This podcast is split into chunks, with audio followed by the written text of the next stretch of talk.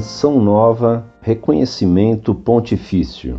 Carta enviada em 20 de outubro de 2008 por um consulente de São Caetano do Sul, São Paulo, de religião católica. Olá, a paz de Cristo.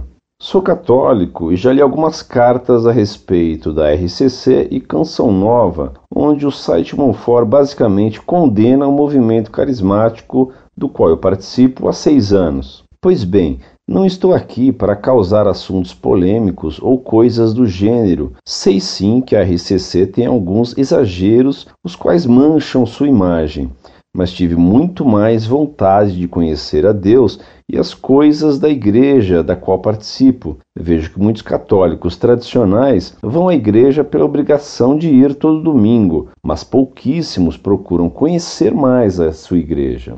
Uma dúvida que me consumia era se a RCC não anda conforme a Igreja, por que João Paulo II falou bem e por que o Vaticano nunca condenou?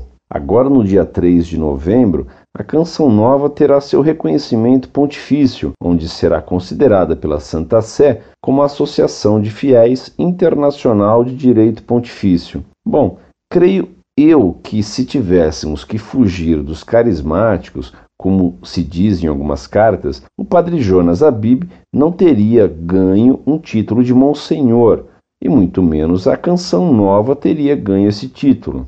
Desculpe minha falta de cultura. Estou buscando conhecer a cada dia mais a igreja que vivo, que é única, porém mostra algumas divisões. Espero ansiosamente sua resposta, pois, como falei, Procuro verdades, e mesmo os debates que vi em cartas anteriores não sanaram minhas dúvidas. Que Deus abençoe a todos que lerem esta carta.